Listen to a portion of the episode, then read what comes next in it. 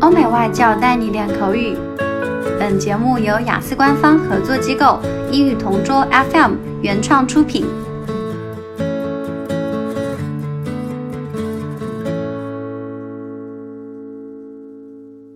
Describe a picture or photograph you like in your room.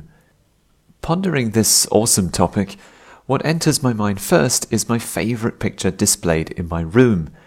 It's my university graduation picture. This picture doesn't only show me, but also my parents, who were so overjoyed that day. In the picture, I'm wearing my black and blue academic gown and graduation cap. My father is in his black suit, while my mother is wearing an elegant purple dress. All of us have big smiles in that picture. If my memory is right, the photographer was my cousin, who also graduated from the same university. As of now, it's hanging on my wall right beside my cabinet. It was placed in a glass picture frame so it won't be damaged or exposed to dust.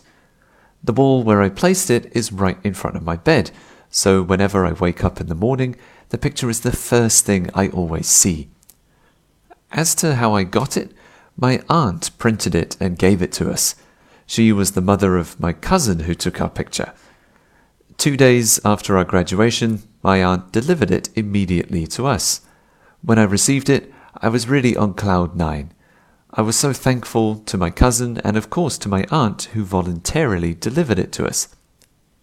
My graduation picture is indeed my favorite because it symbolizes the hard work and faith I had during my college life. Whenever I see it, I remember my struggles and successes of my studies. Aside from that, the picture also stands for the endless love and support my parents have given me. Without them, I wouldn't have survived, passed, or even graduated from my college. OK，今天的 Part Two 口语话题到此结束。